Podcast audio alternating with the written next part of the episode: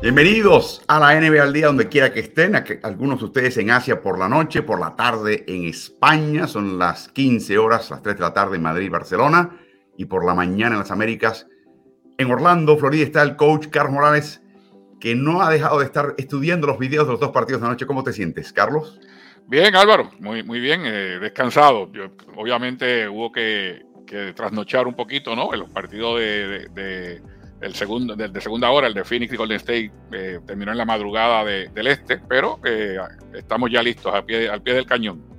Tuvimos un tremendo, una tremenda jornada el día de ayer. Tuvimos este, esta sesión de 45 minutos antes de comenzar el primer partido de la temporada entre Denver y Los Ángeles. Eso está en nuestro canal de YouTube de Ritmo NBA-NFL. Tuvimos un medio tiempo con Álvaro, que fue muy bien, eh, muy nutrido muy interesante en el intermedio, en el descanso de ese partido. Tendremos otro esta noche, en el tan pronto termina la primera mitad del choque entre Dallas Mavericks y San Antonio Spurs, el debut de Víctor Wembanyama. Tendremos otro medio tiempo con Álvaro por la cuenta de Instagram de Ritmo NBA. Tan pronto termina la primera mitad, ah, conéctate. Dura exactamente lo que dura el medio tiempo. Un tema, Carlos, del momento al empezar esta temporada es lo que va a pasar con Clay Thompson. Y ya él comentó que esencialmente hay diferencias entre él y el equipo en cuanto a una renovación de contrato. Su contrato expira a fin de este año. Y por supuesto, el equipo tiene hasta el día 30 de junio para recontratarlo. Así que e-, ese va a ser el tema de la temporada entre ambos. Pero ambos están, ambos bandos están dirigiendo esto de forma hasta ahora muy, muy madura. Mike Levy sustituye a Bob Myers, que llevaba 12 años al mando de la gerencia de este equipo. Myers se fue joven, a los 48 años de edad. Este es un equipo que tiene una chequera abierta, que por años no solamente se ha sobrepasado el tope salarial y ha pagado impuestos de lujo, ha establecido marcas de impuestos de lujo. Y ahora la liga coloca este segundo sedazo, lo que llaman el segundo zócalo, otra línea de gasto de la cual no te puedes pasar, que hoy por hoy Golden State se ha pasado. Cuando lo haces, limita la manera que tú puedes reforzar el equipo, sobre todo en la fecha límite de traspasos, cuando quieres una pieza adicional o no. Y parece que Golden State viene con ánimos de empezar a bajar ese número. Carlos, empezó el proceso con la negociación con Draymond Green, que obviamente se siente muy cómodo en el equipo, y finalmente renovó por algo así de 25, 27 millones por año. La diferencia está en la aspiración de Clay Thompson. Thompson quiere empezar a ser compensado el año que viene con la base de este último año, que es lo que lo, típicamente lo que pasa con un jugador de su calibre, es un jugador que le llaman contrato máximo, y cuando vemos estas cifras, te das cuenta que están en otro, otro nivel. Este es el, la oferta que le puede hacer el equipo de Golden State de un contrato máximo. O sea, lo que puede hacer este año para renovarlo, para renovar el contrato. Son cuatro años solamente y empieza en casi 50 millones. Hay una segunda opción y es que opta por la agencia libre y ya después del 30 de junio puede negociar un contrato de 5 años. Y ese contrato también empieza con 49.7 millones, pero añade un quinto año 66 y el monto de eso es un casi 288 millones. Hay un tercer eh, eh, posibilidad, una tercera posibilidad, y es que el equipo, otro equipo, lo contrate como agente libre y ahí el límite son cuatro temporadas y de nuevo comienza en 49.7. O sea, para resolver el problema y, resumir todo, ganaría menos si se va con otro equipo. Pero el punto de partida es alto.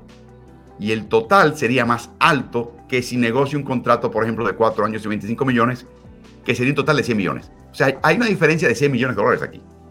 Y vamos a ponerlo en, contado. Y por eso es que esto trae eh, muchísima, muchísimo morbo, muchísima interés. Chris Paul tiene 38 años de edad, Thompson eh, tiene, eh, tendrá 34 al comenzar el año que viene. Eh, no es el único que está un poquito pasado de edad. Tiene compañeros de equipo también de, edad. Así que la pregunta es, por Chris Paul tiene 38, Steph Curry tiene 36, perdón, Thompson tiene 33, Green 33, 35 tiene Steph Curry, Chris Paul 38. Cuando estás hablando de de los próximos cuatro años, en el caso de, Clay Thompson, que nos estás hablando de que al final de ese contrato va a tener 37, casi 38 años de edad. Vamos a hablar un poquito de la parte deportiva. Ya, nos, ya hablamos suficiente de la parte fiscal. Sabemos que quiere recibir salario el equipo con State, preferiría quedarse con él, no lo quiere despachar, no están ansiosos y ávidos de despacharlos. Se recuperó de una a una, pero dos lesiones importantes. Tuvo un primer año de recuperación, este año pasado a nivel mejor. Estrictamente desde el punto de vista deportivo, olvídate de la parte fiscal. Si tú eres Golden State, no hay que pensarlo mucho que quieras retener un jugador de la calidad de Clay Thompson por cuatro años más, sabiendo que al final va a tener esos 37 años, años de edad. ¿Tú no crees que por lo que has visto te preocupa que va a haber un declive importante en la vida de ese contrato de cuatro o cinco años? No, honestamente no, Álvaro. Yo te, mencionaba antes de comenzar esta transmisión que estaba eh, eh, volviendo a ver los números, a mirar los números de Clay Thompson. Y para que tengas una idea, es el porcentaje, el promedio de puntos por partido que tuvo el año pasado fue su tercera mayor marca en su carrera. O sea, ha tenido dos temporadas de 22 puntos por partido. El año pasado estuvo cerca de esos 21 puntos por partido, 21,9. Eh, fue su tercera mejor marca. Lanzó casi un 42% de triples. Lanzó un 47, casi 48% de campo. Estuvo cerca nuevamente del 90% de tiro libre. O sea, después de esas lesiones que tuvo después de, perder prácticamente dos temporadas y un poco más, eh, Clay Thompson vino por lo suyo, porque el año que, menciona que quizás hubo un pequeño declive, aún así promedió 20 puntos por partido y fue, como siempre lo ha sido, eje en la ofensiva de un equipo que ganó el campeonato. En esa ocasión me estoy refiriendo a dos temporadas atrás. Entonces la temporada pasada, que se quedaron en el camino con el equipo de Los Ángeles, tuvo una muy buena temporada regular, no tan buen playoff, hay que decirlo, y en muchas ocasiones los equipos evalúan a base de playoffs. Pero lo cierto es que Clay Thompson está en, un momento en el que no está dispuesto a dar eh, un descuento local, ¿no? un descuento casero, como quizás lo quiera el equipo. Eh, y por esa razón es que le están lejos en las negociaciones. Me imagino que en algún momento dado, si el jugador quiere mantenerse en la franquicia y el equipo de verdad eh, aspira a seguir teniendo opciones a, a ser un equipo contendor, llegarán a un punto medio. Yo no creo que, empiecen en los cuarenta y pico de millones de dólares, pero tampoco en los veintipico de millones de dólares. Parece mentira que hoy, día estemos hablando de veintipico millones de dólares como si fuera una falta de respeto a un jugador, pero en la nueva NBA y con los contratos que se están manejando, para Clay Thompson lo sería. Oye, Mike, el gerente general Michael Levy, Mike, faltame el respeto, por favor. Mándame 27 millones. Yo creo que a Clay Thompson lo complicó el hecho de que sí dio el descuento de Draymond Green. Y el equipo siempre puede señalar eso como, mira, mira lo que hizo Draymond. Dame, una ayudita, ¿no? Así que, y la otra cosa es que una cuestión deportiva le van a decir, Clay, ¿tú quieres ganar el campeonato? Mira, con estas nuevas reglas que instalaron la liga entre temporadas, esto es lo que hay. Así que yo creo que aquí lo que va a pasar, en mi opinión, es que van a llegar a un acuerdo en el número global. Eh, ciento y pico millones, 150 millones, lo que sea. Y después Clay va a tener que permitir al equipo manejar cómo reparte eso a través de los cuatro años para ellos poder hacer su trasiego salarial. Pero es un caso muy interesante esto y sospecho que esto va a tomar tiempo y quizás llegue el drama hasta el 30 de junio. Quizás llegue un momento que se arte Thompson de estar contestando preguntas del contrato porque van a venir constantemente hasta que se firme algo o se decida algo. Pero esto es un tema interesante y hasta ahora hay que mencionar que han sido extraordinariamente profesionales ambos bandos en no llegar a esto. Y ahora te das cuenta, Carlos, por qué se fue Bob Myers. No tenía un tema no es que tenía un puesto que le pagaba más, imposible conseguir más dinero que lo que le pagaba Joe Lacob. Nada de eso. Para mí, él se dio cuenta. Primero, te das cuenta que se va a los 48 años de edad porque te das cuenta el, tipo de desgaste interno que representa tener que lidiar con esto. Tienes el sueño de un gerente general, un dueño que está dispuesto a gastar hasta, hasta un nivel irresponsable. Pero en la conferencia de prensa de salida, nos dimos cuenta que Joe Lacob es un tipo muy, muy, muy exigente. Habló de estar hablando con Myers 20 veces al día, Carlos. ¿Con quién tú hablas 20 veces al día? Explícame eso, Carlos. ¿Con quién tú estás en el teléfono hablando 20 veces por día? Y luego le dijo, y va a estar trabajando 30 días más, le vamos a sacar el jugo. Te das cuenta que Lacob paga, pero Lacob exige, exige que tienes que lidiar con egos, que tienes que lidiar con Draymond Green, que tienes que hacer el malabarismo de mantener la ventana de campeonatos abierta reintegrar jugadores nuevos, que no te resultó las camadas jovencitas que trajiste al equipo, que tienes a Jordan Poole, que le pagaste de más. O sea, te das cuenta que la presión fue muy fuerte. Dijo, me voy, me voy y me voy. No es que se tome un año sabático, está trabajando ya con una cadena televisiva. Así que me doy cuenta ahora por qué se fue Bob Myers. Y, y esto, este caso de Clay Thompson, es exactamente el caso que quizás Myers quería evitar lidiar personalmente con él que él quiere tanto. Vamos a ver hasta dónde desemboca el tema de Clay Thompson y Golden State Warriors.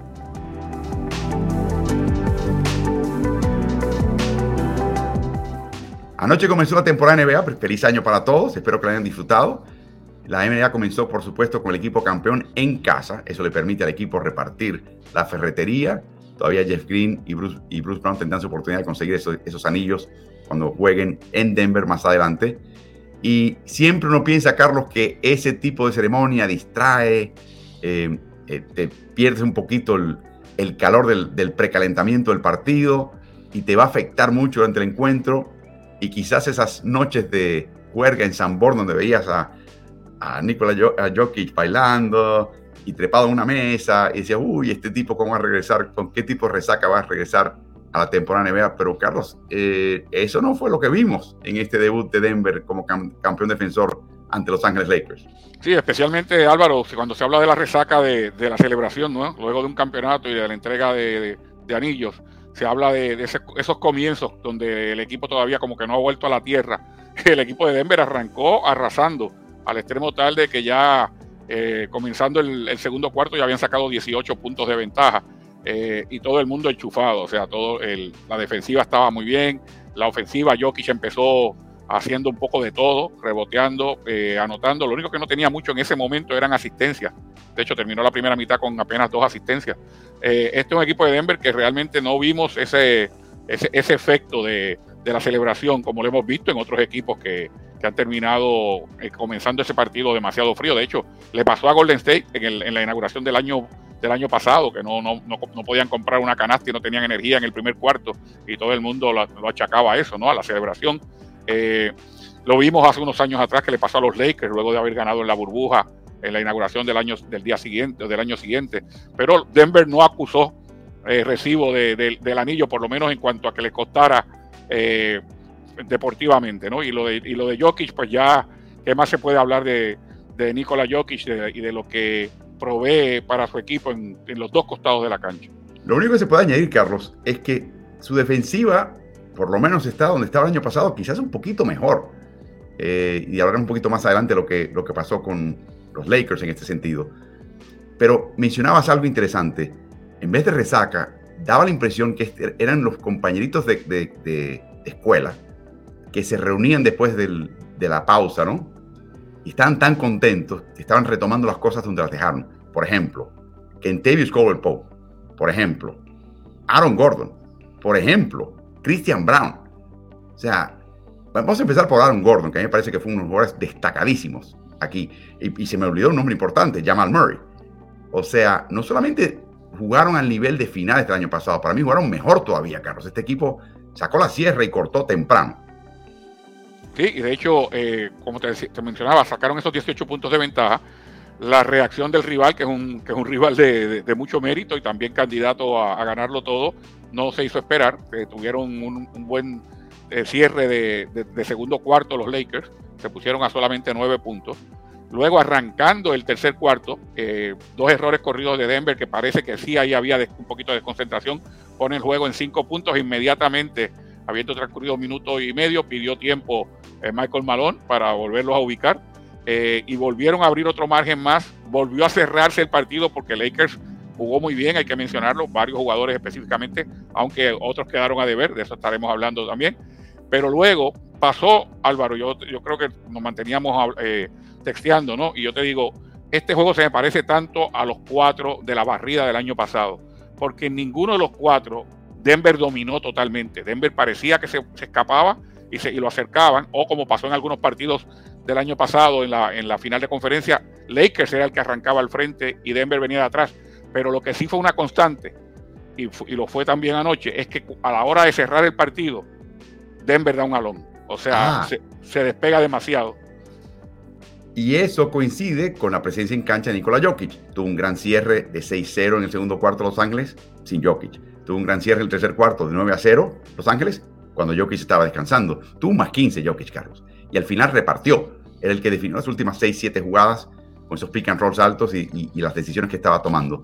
Y para mí, o sea, a mí me parece un poquito a Mohamed Ali. ¿Te acuerdas del famoso ropa dope? Sí. Que él se tiraba contra las sogas. y llegaba al contrario y le empezaba a dar golpes y se cubría, ¿no? Y pensaba que lo tenía donde lo quería, ¿no? Y le estaba desgastando y el que se estaba desgastando era el rival pegándole a Mohamed Ali, ¿no? Y después se levantaba y liquidaba el, el caso. Yo creo que Denver es el tipo de equipo, Carlos, que te engaña y te da esperanzas falsas. Piensas que estás cerrando la brecha, está bien, pero ahora llegó, llegó el cerrador, llegó el, bombero y apaga con, eh, como quiera este partido. para terminar con el equipo de Denver, Carlos, descríbenos lo que viste, de lo que todo el mundo quiere saber de este equipo, que podría marcar la diferencia, su banca y cómo lidiaron con las reservas en este partido contra un equipo grande como es el equipo de Lakers. Fíjate, en, en todos los análisis que se han hecho pretemporada, de lo que se ha hablado es precisamente eh, de eh, lo bien que está la banca de, Lakers, las adquisiciones que hicieron, que le pueden dar un redondear, ¿no? Y, de hecho la utilizó muy bien Darvin Ham porque le dio bastante descanso a LeBron James, eh, para darte el, ejemplo básico. Y la banca fue productiva, la de los Lakers. Pero sí también se ha hablado que Denver ha tenido un cuadro, tiene un cuadro titular quizás el mejor de la liga, por lo bien que están, que están conectados unos con los otros, pero que la banca está sospechosa y que está dejando, eh, quedando a deber. Bueno, nada que ver. Esa ventaja que te digo que se abrió de 18 puntos fue banca contra banca. O sea, cuando empezaron a sustituir los, dos equipos, hizo algo muy bien Michael Malone y fue que le dio el, descanso temprano a Jamal Murray, porque él sabe que cuando viene la segunda escuadra de Denver, lo que, con lo que se quedan es sin tiradores. Básicamente con Reggie Jackson, cuando tiene tiempo y espacio y para de contar. Y lo que él hace es que escalona los descansos de Jamal Murray para que cuando él regrese a juego, juegue con la segunda escuadra. Y esa segunda escuadra, más Jamal Murray, abrió ese margen de 18 puntos del que estamos hablando. O sea, que para nada quedó a deber la banca de Denver. De hecho, eh, tuvo la, misma cantidad de, jugadores anotando de la banca que tuvieron los Lakers. Y eso, eh, el, hecho de que el juego se haya eh, mantenido balanceado entre las bancas o incluso con una pequeña ventaja para Denver, sí fue una sorpresa para muchos anoche. Bueno, agradecemos todos esos comentarios como los de Vale D que nos están viendo y enviando los comentarios a través de nuestras redes sociales. Sigan enviando y envíen su pregunta. Si tenemos tiempo, agarramos una y la contestamos aquí en vivo sin haberla visto antes. Así que muy agradecidos a todos ustedes y sigan enviándonos. Déjenos saber dónde están, qué están haciendo a esta hora del día, donde quiera que estén alrededor del mundo. Hay gente de Australia, gente de Italia que nos está viendo, así que algo increíble. Carlos, eh, así que sacaron, siempre se hablaba en la época, hace tres o cuatro años, de, uy, ¿qué hace Denver cuando se va Jokic? No tienen pivot reserva para paliar la ausencia de Jokic en cancha. Ya entendimos que ese no es exactamente el punto. Y luego se pensaba, bueno, ¿qué hace este equipo sin Jokic? Hablamos de que el equipo tiende, tiene la tendencia a caerse un poco o los rivales a acercarse. La respuesta es Robin, la respuesta es Murray. Y Murray armó este equipo y fue también una diferencia importante en el encuentro. Pasemos ahora al equipo campeón, Carlos. Cuando un último comentario de Denver, mencionamos también eh, la banca. Bueno, le voy a leer la cantidad de minutos que jugaron los baluartes de Denver. Michael Porter Jr., 30. Y él jugó bien, y créanlo o no, por momentos marcó bien. Aaron Gordon, 35. Nikola Jokic, 36. Kentavious Cowell Pope, que también jugó muy bien, 36. Jamal Murray, 34. No creo que se vaya a dar todo el día todos los partidos y eso es el promedio de Denver. Pero para enfrentar a un equipo del calibre de Los Ángeles, el haber dado a la banca tanto protagonismo y darle a este grupo titular tan poco minuto en cancha, es un manejo de, recursos de parte de Malón espectacular. Pasemos ahora al equipo de Los Ángeles, Carlos. Eh, buen equipo, prometedor equipo, gente de calidad, tiene la dupla, por supuesto, LeBron James, de Anthony Davis. Vamos a empezar con LeBron James, Carlos, porque yo lo estaba hablando anoche en el medio tiempo y, lo hablamos previo al, partido. La gente no se da cuenta de lo que está haciendo LeBron James, porque lo ve como lo viste el año pasado, pero eso de por sí es algo extraordinario. Lo que sí me dejó la boca abierta acá es la decisión férrea de limitarlo a 30 minutos por partido. En un partido donde por momentos daba la impresión que podían quizás acercarse o pasarle por encima al equipo de Denver o sea, están manejando, están reaccionando al manejo de carga y estas nuevas reglas de la liga, de que tienes que jugar más partidos, de que tienes que presentarte, de que va a haber menos descanso de partidos completos, de que no puedes presentarte un partido, jugar cinco minutos y descansar el resto.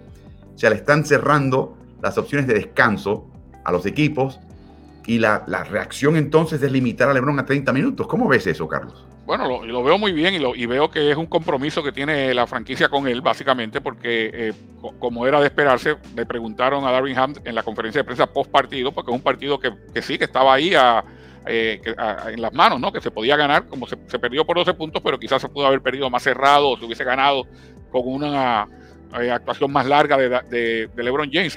Y lo van a, a seguir utilizando así. Y dice, sí, vamos a seguir durante toda la temporada monitoreándolo los minutos para que no pase de 30. O sea que es un compromiso que ya está establecido, independientemente de cómo, de cómo iba el partido. Eh, a veces parecía que todavía podía dar más. Eh, eh, lo vimos en un momento descansar después de una jugada de estas aparatosas de penetración y, prácticamente ponérsela en la cara a todo el mundo. Viene una, una detención de tiempo y ahí va LeBron James para la banca. Así que sí es un compromiso que hay de no sobrecargarlo de minutos. O sea que a nivel de temporada, trazado de temporada, y, corrígeme si me equivoco, la impresión que me da es, no vamos a ganar tantos partidos en temporada regular. No necesariamente vamos a estar arriba en la tabla, pero vamos a estar completos para los playoffs. Y ahí sí LeBron puede jugar 40 minutos y sálvese quien pueda. eso es lo que están pensando, Carlos. Me imagino, pero también obviamente tienen que contar con que eh, pueden ganar partidos aún utilizando LeBron James 30 minutos, pero otros jugadores, entiéndanse Anthony Davis, tienen que hacer lo que se les paga para hacer. O sea, no, puede ser que todo tenga que, caer sobre el jugador que está próximo a cumplir ya los 39 años de edad. Para eso es que hay, una, hay dos superestrellas en un equipo y no es posible que una de ellas juegue una primera mitad aceptable, porque no fue una mala primera mitad, aunque no reboteó, y luego desaparezca totalmente en la segunda mitad, si bien es cierto que reboteó. O sea, en la primera mitad Anthony Davis se dedicó a anotar y muy pocos rebotes. En la segunda mitad agarró unos cuantos rebotes, creo que siete en esa segunda mitad, pero no anotó ni un solo punto. Y, todo el mundo piensa, tiende a, pensar, ok, pareo entre Anthony Davis y, y Nikola Jokic. El más atlético es, esto, Anthony Davis, el que se supone que está en mejor forma física.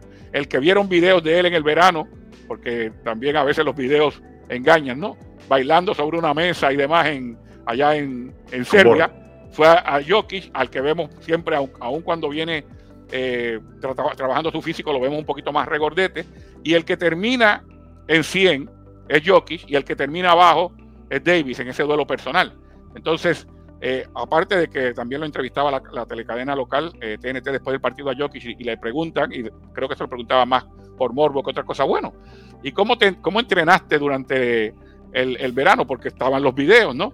Y él dice, no, no jugué mucho básquet, realmente, pero estuve en el gimnasio todos los días dándole a las pesas. O sea que a veces hay una eh, una narrativa, ¿no? A veces hay una historia que no, que no concuerda con la realidad. Y Jokic llegó súper preparado a esta temporada, por lo que veo. Y Carlos, obviamente tú que eres un salsero de, hueso colorado, sabes que cuando tú vas a la pista de baile, estás de cierta manera entrenándote y coordinando tus pies. Hay cierta coordinación motriz que estás desarrollando cuando tú bailas. Y no se rían, no estoy, no estoy bromeando. En ese tipo de baile, ¿no? Pero bueno, Carlos, pasemos a Davis. 17 puntos. Empezó defensivamente permitiéndole todo lo que quería a Jokic. Eh, no quería también meterse en faltas personales, que finalmente tuvo tres en la primera mitad, de todas maneras. Luego un momento en el partido temprano que ellos ambos estaban intercambiando canastas, donde sí empezaron ese duelo de anotación, que por lo menos le daba el cero en su presencia en cancha al equipo de Los Ángeles contra Denver, no, permitía que no se escapase mucho más eh, el equipo campeón. Y luego la segunda mitad, 0 de 6, cuando restan 5 minutos de juego en el tercer cuarto, Carlos Morales. Le da tres tapas consecutivas al lado del aro que en Tavius Caldwell Pope. Una, dos y tres consecutivas. Y ahí se amedentó, Carlos. Ni siquiera intentó un tiro más en el resto del partido. Explícame eso, Carlos. Si tú eres el coach de Anthony Davis, le metieron tres tapas. Sabes que el jugador americano es muy dado a que si le dan una tapa se, se, apaga. Eh, Darwin Ham ha visto mucho baloncesto. ¿Qué haces con un tipo como él? Que obviamente se le cayó el moco. Ay, me metieron una, me metieron tres tapas. Un chico más chaparrito me dio una tapa. ¿Qué haces? No, obviamente tienes que seguir eh, con, tu trabajo de motivación con el jugador, ¿no? Eh, está de parte del jugador tomar la motivación o no. Yo pienso que eh, dos cosas. En ese intercambio de canastos que hubo a, mediados del segundo cuarto, eh, una de las cosas que se dio fue que Jokic cometió su segunda falta personal y básicamente se convirtió en un guardia de tránsito. Eh, pase por aquí, señor, no le voy a dar la tercera falta porque no me quiero meter en ese problema. también hubo un momento eh, de cansancio de Jokic porque los últimos tres tiros que tomó al lado del aro en el, en el segundo cuarto y los primeros dos que tomó en el tercer cuarto los falló y se veía también un poquito de descanso, de cansancio. Pero Jokic dominó ese duelo personal, sin lugar a dudas. Y lo que hablaba de, eh, KCP, te decía yo, también te deseaba, la gente no reconoce lo valioso que es KCP. Todo el mundo va a estar hablando, obviamente, primero de Jokic, después de Murray, y por ahí vendría Gordon, y por ahí se habla de, del potencial de Michael Porter Jr. Y el, y el olvidado, el que está en la esquinita, ¿no? Esperando que alguien hable de él. Cuando vienen las entrevistas, que todo el mundo sale corriendo para, para donde Jokic o lo de Murray, el que está sentado allí esperando que alguien le haga una pregunta, es un jugador súper valioso en los dos lados de la cancha. Y no es, y, eh, mencionabas el apagón que se dio a Anthony Davis porque lo defendió eh, Pope. Hay que recordar los cortes de balón que hizo Calvert Pope también cuando venía en contragolpe el equipo de Lakers. O sea que estamos hablando de un jugador sumamente importante en las aspiraciones y yo creo que fue clave en ese apagón que mencionabas de AD. No, increíble. Lo de Caldwell Pope, eh, la verdad, eh, te das cuenta por qué la salida de Bruce Brown duele un poquito menos en Denver, porque Pope te da muchas cosas que te da Brown, no todas, pero te da muchas. Eh, terminó con cinco faltas personales, no se, no se aguantó, tres robos eh, y, las tapas que repartió. Carlos, de nuevo, de la misma manera que analizamos los reservas de Denver, hablemos de la banca de Los Ángeles y cómo lidió Darwin Ham, cómo escalonó sus titulares con sus reservas. Sí, básicamente, como dije anteriormente, los utilizó muy bien porque está tratando de alguna manera de que LeBron James juegue menos minutos. Eh, también le dio un tiempo de descanso importante a Anthony Davis, que, que se vio mejor cuando Chris Wood jugó bien. Cuando Wood estuvo jugando bien, uno puede decir, bueno, pues que descanse también Anthony Davis porque tienen ese, ese jugador. Obviamente Achimura es como si fuera otro titular más. O sea, Achimura viene de la banca, pero es un jugador que que, te da eh, puntos y, y, esfuerzo y minutos de un titular. Y luego estuvo unos minutos de, cancha. De hecho, el jugador que, el segundo jugador con más minutos en cancha fue eh, Reddish, que sorprendió, porque el tiempo que estuvo en cancha fue productivo también. Terminó con, con siete puntos, lanzó eh, dos de cuatro de campo, encestó el triple, eh, uno de los dos triples que intentó. Vincent para ser eh, justo, no nos dio nada, no le dio nada al equipo. O sea, comparado con la expectativa y recordando que fue el base titular de un, de un viaje bastante largo de Miami por la postemporada del año pasado, de hecho tan largo que llegaron a, la final de liga. Eh, Vincent no fue eh, viniendo de la banca el jugador que los Lakers esperan y se, y se supone ¿no? que eso mejore según vaya aumentando sus minutos y tiempo. De hecho, estuvo 22 minutos en cancha, fue el sustituto que más minutos estuvo en cancha, todavía mucho más que Achimura, que apenas pasó 15 minutos. Sin embargo, no, no lo vimos productivo a Vincent. Me gusta mucho Achimura, es un chico que eh, no es espectador en la cancha. Está siempre buscando la manera de contribuir, está siempre desplazándose, siempre muy alerta, muy enchufado. Eh, obviamente, Carlos, dos nombres que quiero también tocar brevemente. Eh, Austin Reeves, que se supone que fuese la tercera figura, lo noté enérgico, pero a falto de ritmo, como que, como que por gran parte del partido me da la impresión que Denver estaba marcándole el pase en la presentación y no el tiro. Y quizás se lo, sorprendió. No es el Austin Reeves que vimos en el, inclusive en la serie de playoffs contra Denver. Sí, estaba, estaba fuera de ritmo. Yo eh, veo un Austin Reeves que no le fue bien ofensivamente, apenas 4 de 11 de campo, prácticamente no intentó el triple, eh, intentó dos veces, encestó uno de ellos, pero el juego de, de Rift, te mencionaba, se desparrama por el tabloncillo, aún si no le está yendo bien ofensivamente. Es un jugador muy valioso porque en el lado defensivo de la cancha está siempre pensando dónde me meto para ayudar. No, no es un buen defensor de uno contra uno. De hecho, quedó demostrado en el, en el pasado mundial que los rivales lo utilizaban a él para atacarlo uno contra uno. Pero es un buen defensor de espacios y de ayuda.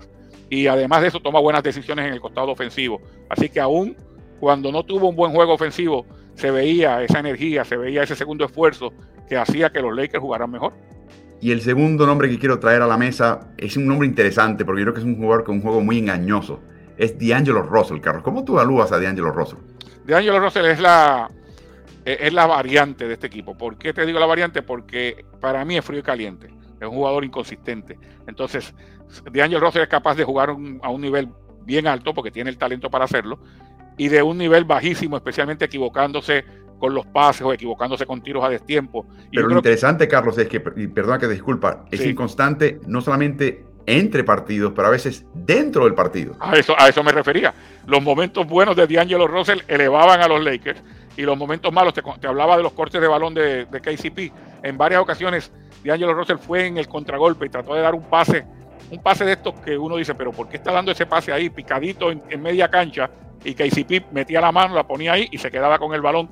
Eso como, son, como que son errores no de un jugador estelar de la NBA, sino de un jugador de, bajo, de bajo perfil. Y entonces otras veces tiene esos disparos a, larga distancia que entran o esas grandes jugadas donde penetra y hace un gran pase y, y, es un jugador de alto nivel. Así que el resultado entre, entre partidos y dentro de un partido jugador de medio nivel realmente.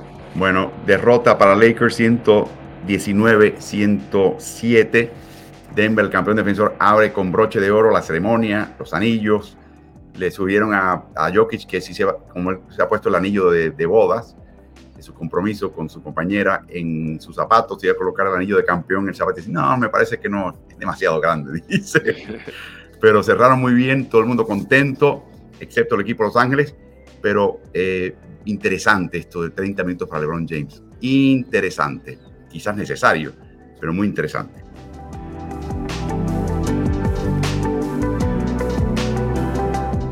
A segunda hora se enfrentó el equipo de Golden State Warriors sin Draymond Green contra Phoenix Suns, los reformulados Phoenix Suns sin Bradley Beal. Eh, claro, Devin Booker es el único jugador en el elenco actual de este equipo de Phoenix que estuvo ahí con el equipo cuando estuvieron en finales hace un par de años ante el equipo de Milwaukee, finales que perdieron. Así que es un equipo nuevo, eh, nuevo técnico, el ex técnico de los Lakers, Frank Vogel, eh, Carlos. Y para Golden State, eh, la ausencia sencilla de, de Green, pero la presencia de Chris Paul. Y vamos a empezar ahora con el equipo que perdió, en este caso, Golden State Warriors. El cuarto titular incluyó a Looney sustituyendo a Green y a Chris Paul en el cuadro titular, Carlos, por el momento, ¿Cómo viste ese cuadro y cómo viste el papel de Chris Paul en el cuadro titular para abrir el partido para este equipo de Golden State? Bueno, eh, Chris Paul estaba fuera de ritmo ofensivamente. Eh, en los primeros seis intentos, si no me equivoco, seis o siete intentos que tomó de campo, los falló todos. El Clay Thompson estaba fuera de, ritmo ofensivamente. A Steph Curry no le entraba el triple, que los puntos que estaba logrando básicamente eran, eran en penetración o yendo a la línea de tiro libre.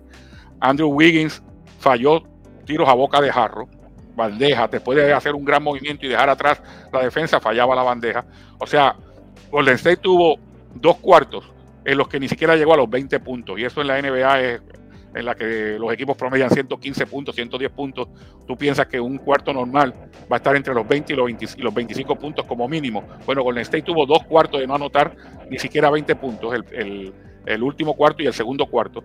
Sí tuvo un cuarto fenomenal, que fue el tercero, que fue uno de 40 puntos y que fue el que le dio, le, cambió el juego por un, en un momento dado.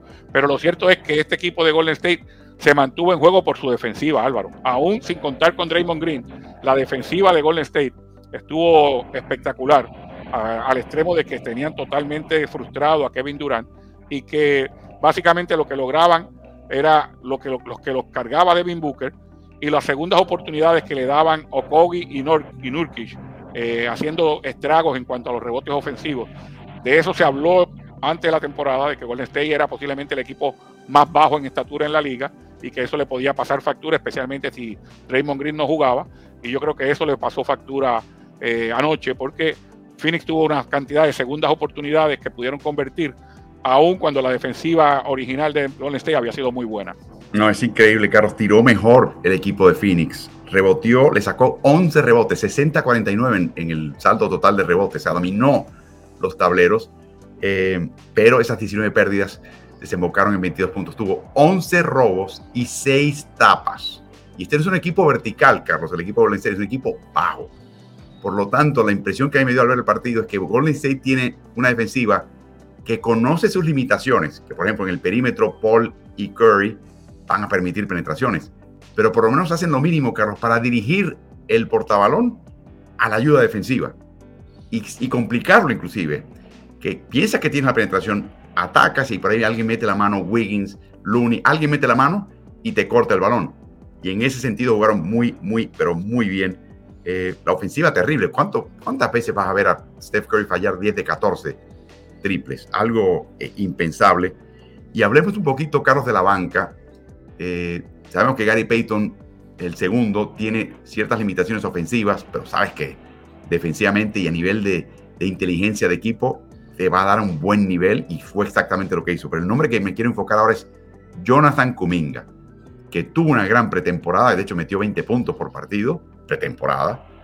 Se espera que tuviera un papel más importante. Terminó con 6 rebotes, que lo convierte a él en el tercer mejor reboteador del equipo detrás de Looney y Thompson. ¿Cómo viste a Kuminga? Bueno, Kuminga, y tengo que añadir en, esa, eh, no, me voy a quedar con Kuminga solamente, tengo que hacer un binomio, Kuminga y Moody, los dos jugadores que van, están entrando a su tercer año con el equipo, los dos jugadores jóvenes que esperan que se espera que den un salto de calidad. Jugaron muy bien en ambos costados de la cancha. Te hablaba de la defensiva del equipo. La defensiva del equipo era, se potenciaba con Moody y con Kuminga en cancha. Eh, Kuminga es un jugador sumamente atlético. A veces se equivoca en la toma de decisiones, pero ayer vimos que, él y el equipo en general cometió muy pocos errores. Fíjate que este equipo, entrando al último cuarto, el equipo que siempre se caracteriza por tener altos porcentajes de tiro, pero a la misma vez muchas pérdidas. El equipo no podía comprar una canasta, sus jugadores estelares no podían comprar una canasta, pero entraban al último cuarto con apenas seis pérdidas. De hecho, lo que le pasó factura en el último cuarto y lo que hizo que Phoenix volviera al comando fueron las cinco pérdidas del último cuarto. O sea que Golden State como que volvió a, tomar eh, a tomar el papel que usualmente toma de que sí empezaron a anotar canastos en la segunda, en el, último cuarto, pero empezaron a botar demasiado el balón, a, entregarlo y a, darle oportunidades al rival. Pero mientras Kuminga y Moody estuvieron en cancha como sustitutos, el juego estuvo muy bien para ellos. De hecho, sus porcentajes de campo fueron superiores a los de los estelares del equipo. Los estelares del equipo, entiéndase, Curry no tuvo una buena noche del área triple. Eh, eh, Thompson ni se diga. Eh, Chris Paul agarró un poquito de ritmo en la segunda mitad, pero estaba, era un desastre. Wiggins estaba fallando bandejas. Looney nunca se ha caracterizado por ser un gran anotador, ni aún cerca del aro. De hecho, ni siquiera llegó a los 10 puntos. Los que mantuvieron en juego con su, con su eh, ejecución en ambos costados de la cancha fueron eh, Kuminga y Moody. Añadiría a Saric si hubiese metido los tiros cerca del canasto. Pero Saric es una aventura cuando se acerca al aro, porque como comentaba muy bien el el ex entrenador Stan Van Gondi, que estaba comentando el partido para la televisión estadounidense, como no tiene salto, como no tiene juego vertical, se le hace muy difícil terminar cuando los jugadores le ponen la pared y apenas pudo lanzar Saris 3 de 11 de campo. Si bien es cierto que defendió como, como realmente un, un buen pivot y que hizo otro trabajo, ofensivamente quedó a deber demasiado. Bueno, eh, eh, de nuevo, interesante. Mi pregunta es la siguiente, Carlos. ¿Fue un accidente lo que vimos? Cuatro pérdidas en la primera mitad, seis después de tres cuartos para este equipo de Golden State. ¿Fue la ausencia de Raymond Green el hecho de que quizás tocó más el balón Chris Paul, que es muy cuidadoso? ¿Esto es un fenómeno inusual? ¿O tú crees que esto se podría convertir en algo que de repente vemos un equipo de Golden State reconocidísimo por lo desprolijo que son, que de repente esto va a ser parte de su juego este año? Sé que no podemos contestar esa pregunta, pero ¿viste algo en el partido que te, que te dio una explicación de por qué terminaron tan controlados en ese aspecto? Bueno, vimos la entrevista entre tercer y cuarto y último periodo que le hicieron a Steve Kerr y la, entrevistadora le hizo esa pregunta, o sea, le, hizo ese comentario, apenas seis pérdidas de balón. Y entonces él como que se, se, reía sarcásticamente y decía, bueno, parte de eso es la presencia de Chris Paul, pero pero es nuestro énfasis durante la temporada, ojalá que sigamos igual. O sea, él, él mismo ni se lo creía. Y cuando vieron esas cinco pérdidas del último cuarto, que terminan ellos entonces con 11, pues ahí como que, como que las aguas tomaron su nivel. ¿eh? Vamos a ver qué Golden State vamos a ver el resto de la temporada. El de, el de dos pérdidas por cuarto o el de cinco pérdidas en un solo cuarto. Esa, esa puede ser una gran diferencia. Me que Steve Kerr le dice a la entrevistadora, no me, no me toques ese tema, que me, me, lo vas a maldecir, por favor. Correcto. Por favor, cállate, no, toques ese tema de las pérdidas. Los, dioses del básquet, como se acostumbran decir mucha gente. La cábala, por favor. Nos van a castigar. Mira, pero y, un último tema de Golden State, de nuevo, es solamente un partido. Es interesante, Carlos, que sin Draymond Green, este equipo es buena defensiva. Porque no solamente Draymond Green hace lo que hace individualmente y cubre un montón de gente, pero él es el que está gritando, dando órdenes, organizando, explicando. sin él en cancha, Carlos. Eso fue lo sorprendente, ¿no? Que hay una nueva conciencia, hay una nueva, quizás un aspecto nuevo de Golden State que no hemos visto antes, con jugadores que no tienen vocación o capacidad defensiva, eh, algunos. Y eso es algo que tienen que, hay que echar un ojo a esto de ahora en adelante. Vamos al equipo de Phoenix, Carlos. No estuvo Bradley Bill, que supuestamente iba a ser el titular, el armador titular del equipo. Y si este equipo tuvo 19 pérdidas que le costaron 22 puntos, por poco le cuesta el partido. Y mantuvo en, contienda a Golden State. Pero, y por momentos se notaba un desorden tremendo. Pero en el cuadro titular han hecho un par de cosas interesantes, Carlos. Es cómo utilizan a Nurkic y también a Eubanks, colocándose en línea del tiro libre en de distintas maneras para convertirse en una especie o de torre de control para ellos cambiar el, eje de, la jugada con un pase, o sencillamente obligar a la defensiva contraria a salir a marcarlos por el potencial de lo que pueden hacer. Una pequeña sutileza de Frank Vogel que va a liberar a los tiradores afuera, Carlos.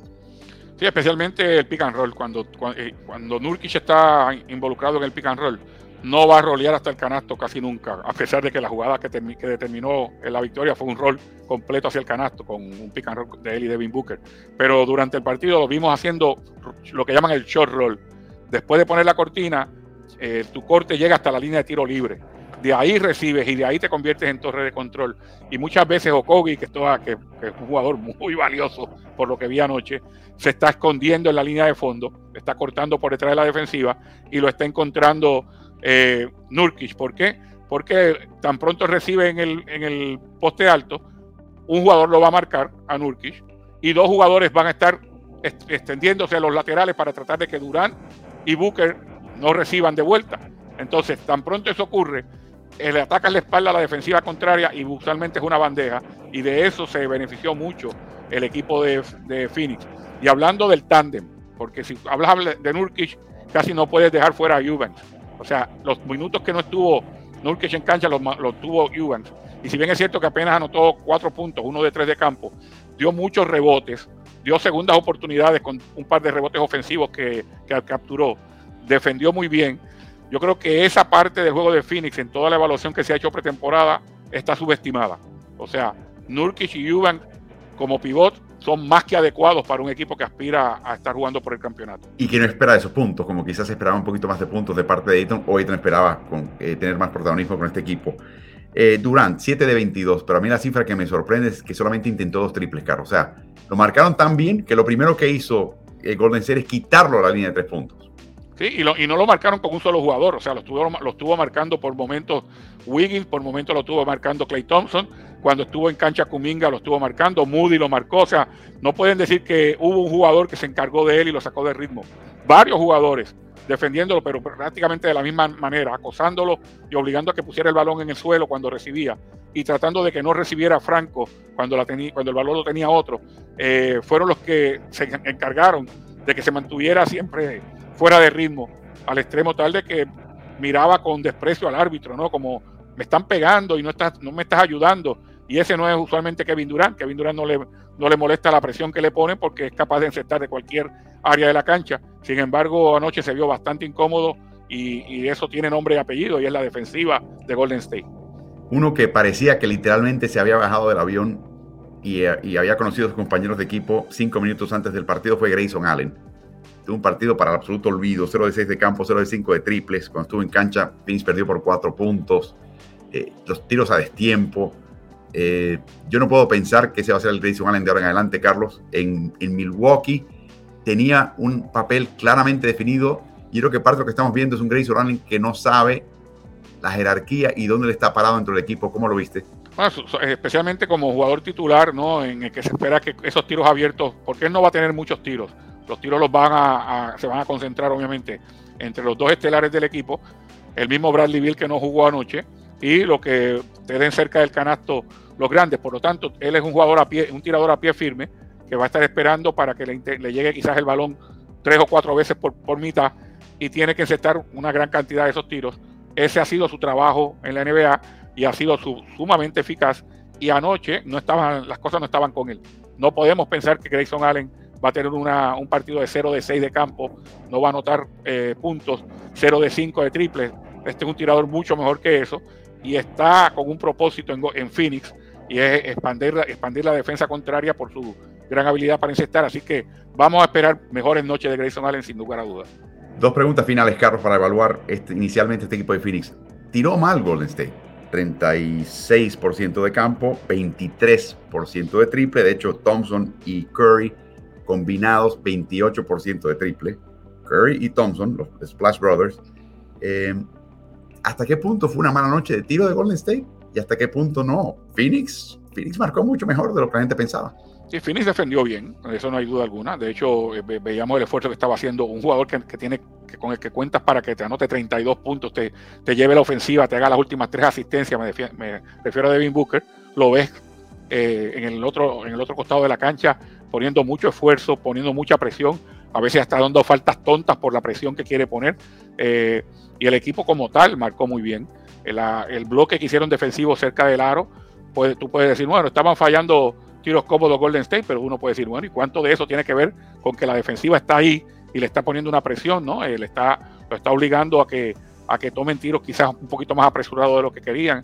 Eh, lo cierto es que todos los grandes jugadores ofensivos de Golden State tuvieron una mala noche y eso no puede ser casualidad.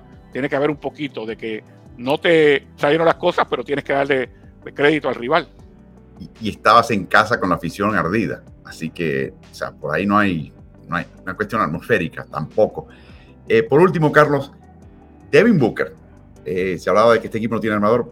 Bueno, ayer, por lo menos por, primera ocasión, el primer partido de temporada, empezó a contestar la pregunta. Él lo ha hecho antes. Lo hizo antes de que llegara Chris Paul. Lo hizo cuando seleccionaba a Chris Paul.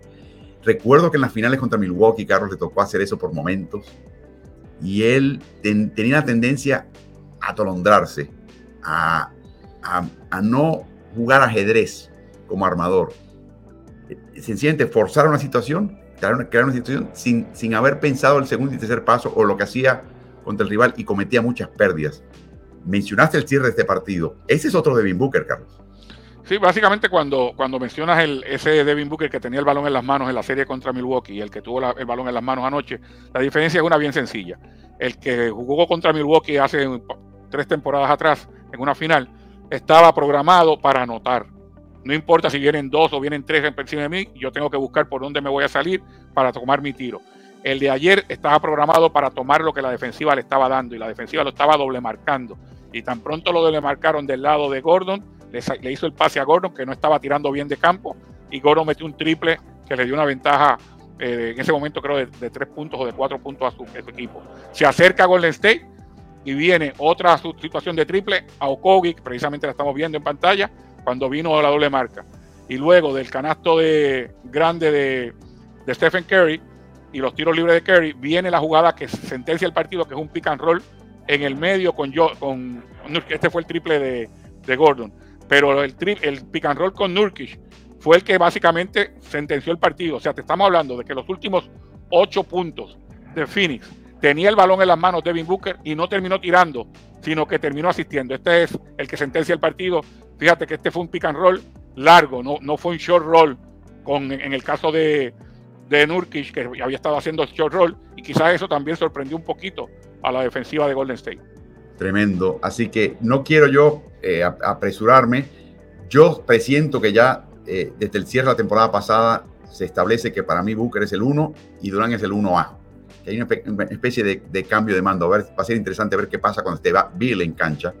Eso va a disminuir un poquito el protagonismo, Carlos, pero no estoy diciendo que lo vaya a ganar, pero a mí me parece que Devin Booker está ya trepado eh, o sea, y promete estar trepado en la discusión, en la votación del jugador más valioso de la liga. O sea, está llegando a ese nivel este chico. Eh, y hay que echarle un ojo, porque es un chico callado, no trata de llamar la atención, a menos de que se enfrente a Luka Doncic, donde siempre se ponen a, a pelear pero generalmente es el, asesino silente de este equipo, que está rodeado de estrellas y puede pasar desapercibido. Así que el triunfo finalmente fue de 108 por 104. Phoenix contesta un montón de preguntas. Golden State evoluciona a otro modelo de victoria. Así arranca la NBA. Les agradecemos que nos hayan acompañado hoy en este La NBA al Día. Estaremos con ustedes los miércoles y quizás más. Eh, al pendiente de eso. Y les recordamos que en esta segunda jornada de la NBA, en el segundo partido, el choque en la segunda tanda de partidos, el choque entre Dallas y San Antonio. Tendremos un medio tiempo con Álvaro, sencillamente para ver lo que está pasando con Luca Doncic y Dallas y lo que está pasando con, por supuesto, Víctor Wembanyama y el equipo de San Antonio Spurs. Así que recuerden que a Carlos lo pueden hallar en, en sus redes, en las mías, pero sobre todo pasen por las de Ritmo NBA y en particular el canal de YouTube de Ritmo NBA-NFL, porque ahí están todos los eh, archivos de todos los videos y contenidos que hemos hecho, incluyendo la opinión de Carlos de cada uno de los 30 equipos en las previas de cada uno de los equipos de NBA.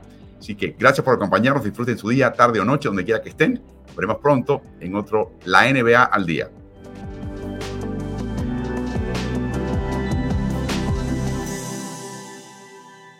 ¿Y tú? ¿Estás en ritmo?